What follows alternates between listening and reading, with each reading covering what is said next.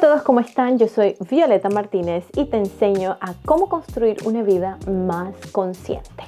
El día de hoy vamos a hablar sobre cómo construir una red de apoyo después de una relación tóxica. Este tema es muy muy importante. Ya hemos hablado en este canal sobre cómo diferenciar, cómo saber si estoy en una relación tóxica. También hemos hablado en estos episodios sobre cómo ayudar a una persona tóxica y hoy quiero que hablemos sobre cómo puedo hacer yo para volver a mi vida normal, ¿no? Como para recuperarme, porque una red de apoyo te va a ayudar a que te recuperes de una relación tóxica. No es fácil cuando nosotros salimos de una relación tóxica, que no quiere decir que solo la persona era tóxica, quizás yo también tenía comportamientos tóxicos. Esa relación me está ayudando a mí también a ver qué cosas puedo mejorar yo y esto no lo puedo pasar desapercibido. Pero también es importante ver que en relaciones tóxicas en donde ha habido abuso, eh, yo vengo con muchas heridas, con mucho miedo. ¿sí? Puede muchas veces ser a nivel económico, era dependiente de esa persona. Entonces, ¿qué va a pasar ahora que estoy sola? ¿No? Estoy sin nadie. Y muy normal, es muy normal que en una relación tóxica yo me haya alejado de mi eh, red de apoyo o que se haya destruido por completo. Entonces por eso hoy vamos a hablar sobre qué es una red de apoyo, eh, qué tipos de red de apoyos existen y cómo tú puedes comenzar a construir una red de apoyo después de haber salido de esa relación tóxica. Antes de arrancar, recuerda que puedes suscribirte al canal, dejar tu like y un comentario sobre si has pasado por una relación tóxica o tienes alguien que haya pasado por ella. Recuerda que en este espacio siempre vamos a estar hablando sobre relaciones sanas, salud mental y autoestima. Así que si te gusta todo este tipo de contenido, por favor suscríbete en el botón de abajo y en muchísimos diferentes eh, lugares de podcast. También si estás en el podcast, por favor déjame saber en qué lugar, en qué aplicativo estás escuchando este episodio. Y bueno, sin más nada que decir, solamente de que te dejo mis redes sociales en la caja de descripción para que puedas estar en contacto más cerca conmigo por Instagram, por Facebook, mi página web o siempre estoy a la orden si quieres algún tipo de sesión. Arranquemos con el tema. En este proceso de recuperarnos de esta relación tóxica es importante que salgamos de la posición de víctima. Sí, normalmente cuando yo salgo de una relación tóxica se nos enseña de que yo fui la que sufrí, a mí fue que me hizo, pobrecito yo. Necesitamos empoderarnos. Sí, en ese momento estaba débil, en ese momento pasó, pero no me puedo quedar en esa posición porque simplemente voy a avanzar muy, muy despacio o quizás me quedo estancada. Por eso te aconsejo de que te empoderes, de que pienses, yo puedo salir de esto, yo puedo crear mi relación de de yo puedo crear esta red de apoyo, me voy a sentir bien, yo sé que es un proceso, yo sé que puedo tomar control de mi vida. Esta es una forma de pensamiento que quiero que tú abraces si estás pasando por este proceso. Una red de apoyo. Una red de apoyo son relaciones que una persona desarrolla a su nivel social. ¿sí? Son relaciones que me apoyan, son relaciones con personas distintas que me apoyan a nivel emocional, puede ser hasta a nivel económico, em, pueden haber diferentes tipos de redes de apoyo también. Y estas relaciones tienen que estar establecidas con personas que tienen deseos genuinos de ayudarte, de apoyarte, quieren lo mejor para ti o están dispuestas a apoyarte en este proceso. ¿Cómo yo construyo esa red de apoyo? ¿Quiénes son esas personas? Bueno, existen dos tipos de redes de apoyo. Vamos a hablar de las formales e informales.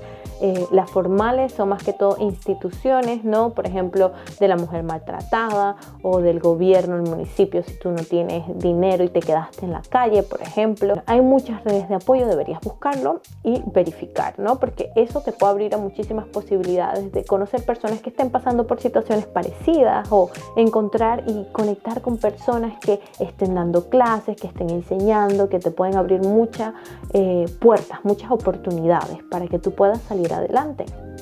Te pueden dar hasta subsidio económico si ese es tu caso. Y en los otros casos, pues las informales que son más que todo primarias, que vienen siendo las personas que están más cercanas a ti, ¿no? Tus padres, familiares, vecinos, amigos más cercanos. Y las secundarias que viene siendo la comunidad, que si vas a prestar servicio en algún lugar, si hay alguna actividad deportiva en tu comunidad y tú vas y te relacionas con ese tipo de personas, no son personas que ves todos los días, pero sí son personas que están cerquita de ti o que ves constantemente.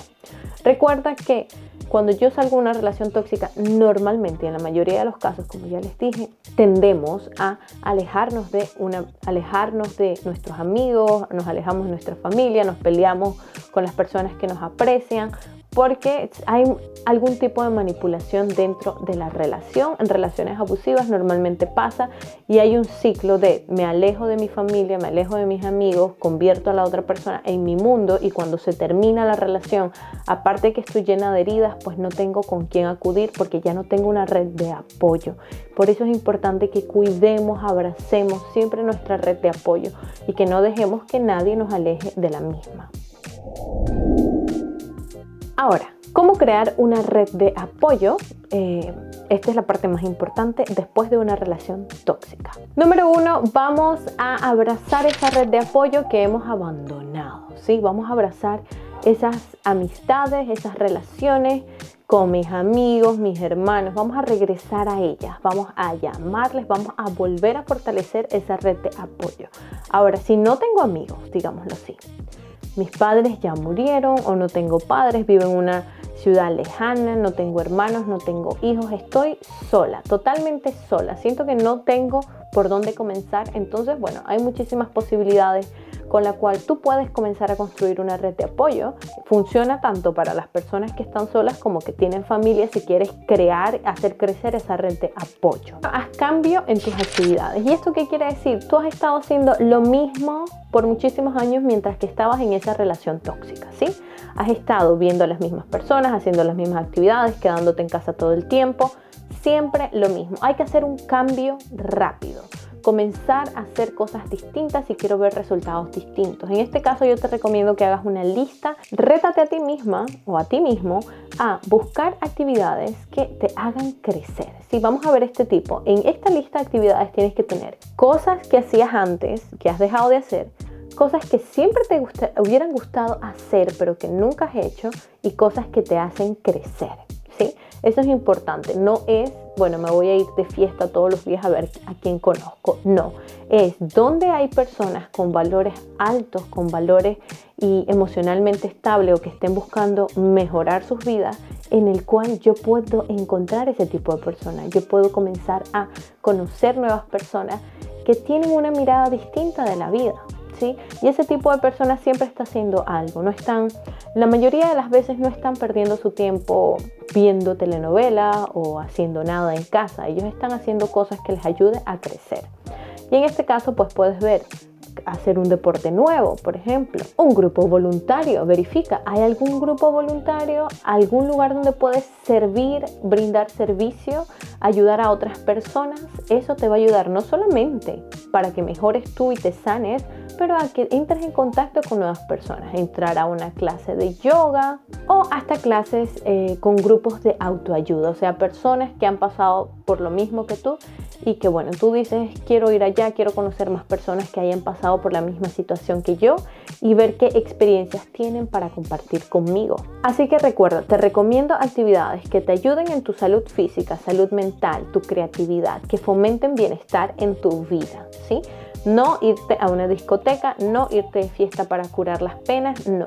Enfrenta tus emociones y ve a lugares que te ayuden a crecer. Puedes encontrar grupos de personas que ya son recuperadas, que vienen de relaciones tóxicas o relaciones muy muy difíciles y ellas están dispuestas a compartirte su experiencia. Y qué mejor que tú ver personas que se han recuperado por algo tan difícil que tú estás pasando, que te llenen de esperanza y tú digas, yo también puedo hacerlo.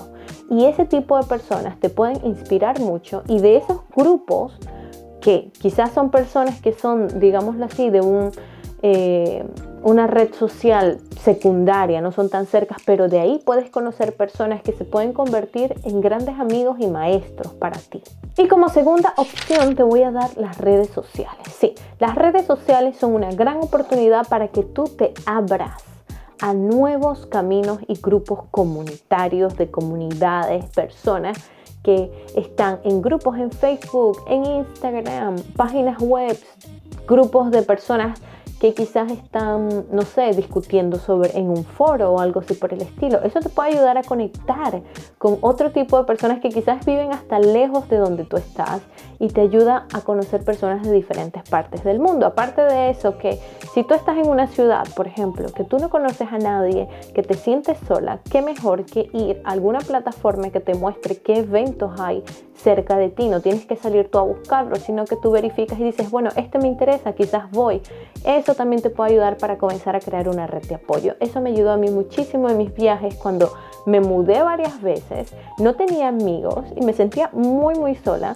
Las redes sociales me ayudaron mucho para darme cuenta qué tipos de evento había, donde yo sabía que quizás podía encontrar personas con los mismos intereses que yo y construir una comunidad en el lugar en el que yo estaba, construir una red de apoyo. Recuerda lo importante que es buscar ayuda después de salir de una relación tóxica. Yo sé que a veces creemos que podemos hacerlo solo, que no pasa nada, que todo se cura con el tiempo, pero en realidad la ayuda nunca está de más. Intenta fortalecer tu red de apoyo de todas las formas, todos los tipos de redes de apoyo, así sea con comunidades, así sea dando servicio, así sea con tus familiares. Pasa más tiempo con las personas que amas, con tu hermano, ve a visitar a tus padres si tienes la posibilidad de hacerlo, pero busca fortalecerlo de todas las formas y que esta situación que estés pasando o que hayas pasado te enseñe a que nunca debemos de descuidar nuestra red de apoyo y siempre estar trabajando en construir más comunidades y más relaciones sanas a nuestro alrededor. Recuerda que entre más te involucres con personas que enfrenten la vida con responsabilidad y estén en constante crecimiento, más fácil va a ser para ti recuperarte y vas a sentirte mucho más inspirada en salir adelante. Entonces, sé inteligente al escoger las personas que te van a rodear de ahora en adelante. Por eso es que es tan importante que en esa lista de actividades puedas poner actividades que realmente te van a ayudar a crecer y a ser una mejor persona. Cuéntame si tienes otra duda. Espero que esta información te haya ayudado. Siempre estoy abierta a recibir tus comentarios. No olvides suscribirte al canal, dejar un like y un comentario. Y bueno, esto ha sido todo por el día de hoy. Yo soy Violeta Martínez y nos vemos en un próximo episodio. Chao.